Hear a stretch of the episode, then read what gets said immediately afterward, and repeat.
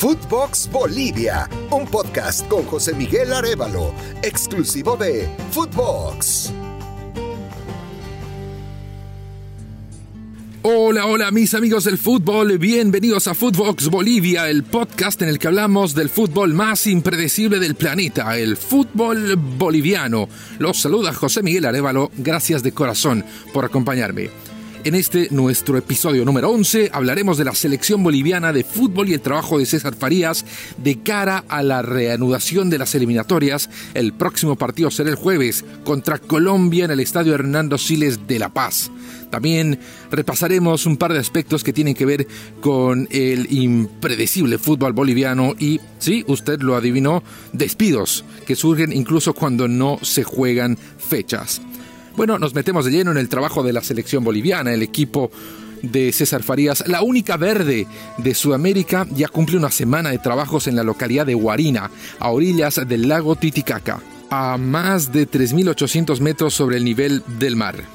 Finalmente, a partir de este lunes, César Farías podrá contar con todo el plantel que estuvo incluido en la convocatoria. Bueno, con casi todo el plantel se sumaron durante el fin de semana los jugadores más importantes de la cita, que son Marcelo Martins, el delantero, capitán, goleador de las eliminatorias procedente del Cruzeiro de Belo Horizonte, y con él llegó Carlos Emilio Lampe, el arquero titular indiscutible de la selección boliviana. Ambos pasan por momentos muy distintos. A ver, por un lado, Marcelo Martins es eh, no solo el capitán de la selección nacional, sino también se ha convertido en delantero titular del Cruzeiro de Belo Horizonte. No obstante, el equipo azul pasa por uno de sus peores momentos, ya que está estancado en la Serie B de Brasil en segunda división, ha contratado los servicios de Vanderlei Luxemburgo para tratar de darle otro rumbo al equipo que, sin embargo, parece haber ya resignado las chances de volver a primera división esta temporada. Ya con 25 de 38 fechas jugadas y en los puestos bajos de la tabla comparativa, parece que el proyecto va a tener que ser postergado a la temporada 2022. No obstante, Marcelo Martins parece haberle ganado la pulseta a Rafael Sobis en la lucha por un lugar en el onceno de Luxemburgo. Paréntesis, Vanderlei Luxemburgo y Marcelo Martins tuvieron un encontrón allá por la temporada 2013-2014 cuando se encontraron en el Flamengo de Río de Janeiro. No estuvieron de acuerdo, no miraban ojo a ojo el proyecto que tenía que llevar adelante el Mengao y terminó yéndose Marcelo Martins. Y es por eso que surgieron los rumores de que el boliviano se iría al Colo Colo de Chile. Sin embargo, Luxemburgo tomó el mando del Cruzeiro, limaron asperezas con Martins, todos amigos de nuevo y el boliviano finalmente termina siendo titular y hasta marcó en el último partido el Cruzeiro contra el Confianza. El gol le dio la confianza necesaria a Martins para integrarse a la selección boliviana junto a Carlos Lampe, el eh, indiscutible arquero de la selección boliviana. Sin embargo, pasa un momento muy diferente en su equipo, a Vélez por el que fichó en la última ventana de transferencias. La AMPE hasta ahora no ha debutado en el Fortín y su último partido competitivo fue allá el 28 de junio. Fue la derrota contra Argentina por la fase de grupos de la Copa América. A pesar de ello, tiene el absoluto respaldo de César Farías para custodiar el arco boliviano en la próxima triple fecha. A Martins y Lampe se le suma el arribo de Ramiro Vaca. Él llegó a La Paz este lunes por la mañana procedente del Bershot de Bélgica. El volante, el joven volante creativo boliviano fue transferido al fútbol belga la semana pasada y hasta debutó el fin de semana, jugó sus primeros 20 minutos, los últimos de la derrota 5 a 2 ante el Charles Leroy. A estas eh, altas hay que considerarle también la importantísima baja de Alejandro Chumacero el volante procedente de la Unión Española de Chile ha sufrido un desgarro, por lo que ha quedado plenamente descartado para el primer partido de Bolivia y queda en veremos la posibilidad de que pueda jugar ya sea contra Uruguay o finalmente contra Argentina. Dicho todo esto, vamos a empezar a analizar cómo podría jugar Bolivia contra Colombia este próximo jueves. Es importante antes de ello recordar cuál ha sido la tónica en las últimas tres clasificatorias al Mundial en las que Bolivia ha cedido los tres puntos a Colombia con goles mayormente anotados al final de cada etapa, minuto 46, minuto 47, minuto 92, lo que da cuenta de que el resto físico de la visita por los últimos 12 años ha sido superior al de los bolivianos. Como decía, es prácticamente un hecho que el arquero será Carlos Lampe. Y la línea de defensas también está bastante definida.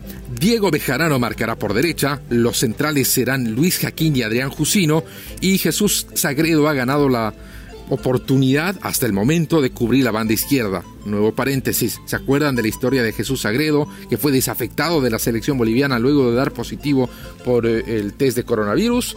Días después de tomarse un taxi en la puerta del hotel e irse a su casa, volvió a hacer una prueba PCR que le salió negativa.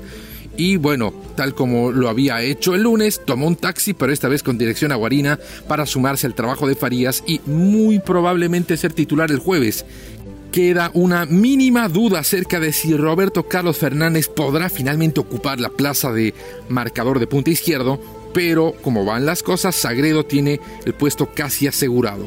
Las dudas comienzan en la mitad de la cancha. Ervin Saavedra se perfila a jugar delante de Diego Bejarano y lo podría acompañar Fernando Saucedo con la función más que nada de marcar y recuperar balones y además de meterse entre Adrián Jusino y Luis Jaquín. Chances también para Diego Guayar, uno de los jugadores favoritos de César Farías desde que lo dirigía en Strongest.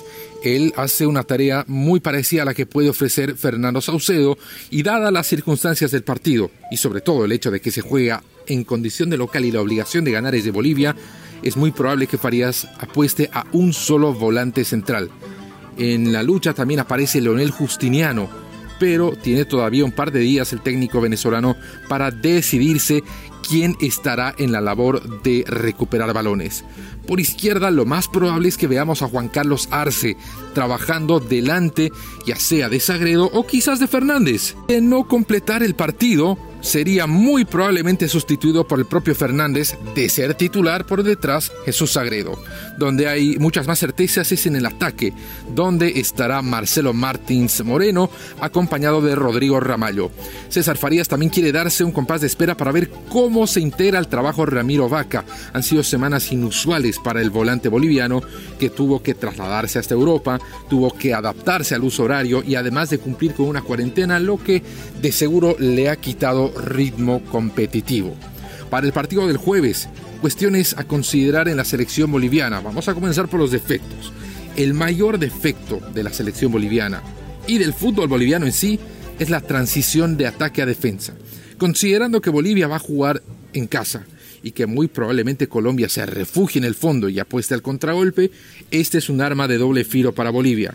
Las transiciones son lentas, por lo general, y cuando se le cambia la línea del balón a Bolivia, de izquierda a derecha o viceversa, hay un descalabro garantizado y esto duplica o triplica las chances de un gol de contragolpe del equipo rival.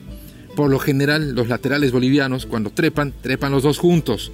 Lo que bien sabemos es un pecado mortal porque así estás dejando los dos flancos destapados. Debe trabajar esto y mucho César Farías si quiere evitarse un disgusto en el partido del jueves. Por eso mencionaba la tarea, ya sea de Saucedo, ya sea de Guayar o quizás de Justiniano, colaborando con Jusino y con Jaquín. Va a ser muy importante también lo que hagan y no dejen de hacer los laterales, tanto Diego Bejarano, que tiene mayor proyección ofensiva que vocación defensiva, y por el otro lado Sagredo, que es al revés, marca mejor de lo que se proyecta. En cuanto a las virtudes de la selección boliviana, hay que considerar la lucha y aguante que puede hacer ahí arriba Marcelo Martins, que jala marcas, que absorbe defensores, pero eso no tendrá ningún objeto si su acompañante, que se perfila para ser Rodrigo Ramallo, no aprovecha los espacios a generar. Chance mínima de Henry Vaca de ser incluido en el partido contra Colombia, pensamos que César Farías se lo va a guardar para apoyar a Martins en la alimentación de balones cuando tenga que jugar en Montevideo y en Buenos Aires. Ha caído de maravilla la noticia de que Colombia va a tener las ausencias de Jerry Mina y Luis Muriel. Son dos jugadores que por un lado le dan certeza en el fondo a la saga colombiana y por el otro le dan variantes en velocidad al ataque cafetalero, pero por supuesto tiene muchas otras alternativas que le van a generar un dolor de cabeza a Bolivia si es que no hace la tarea en la parte defensiva. Otro aspecto en el que Bolivia puede ser frágil es en la cabeza.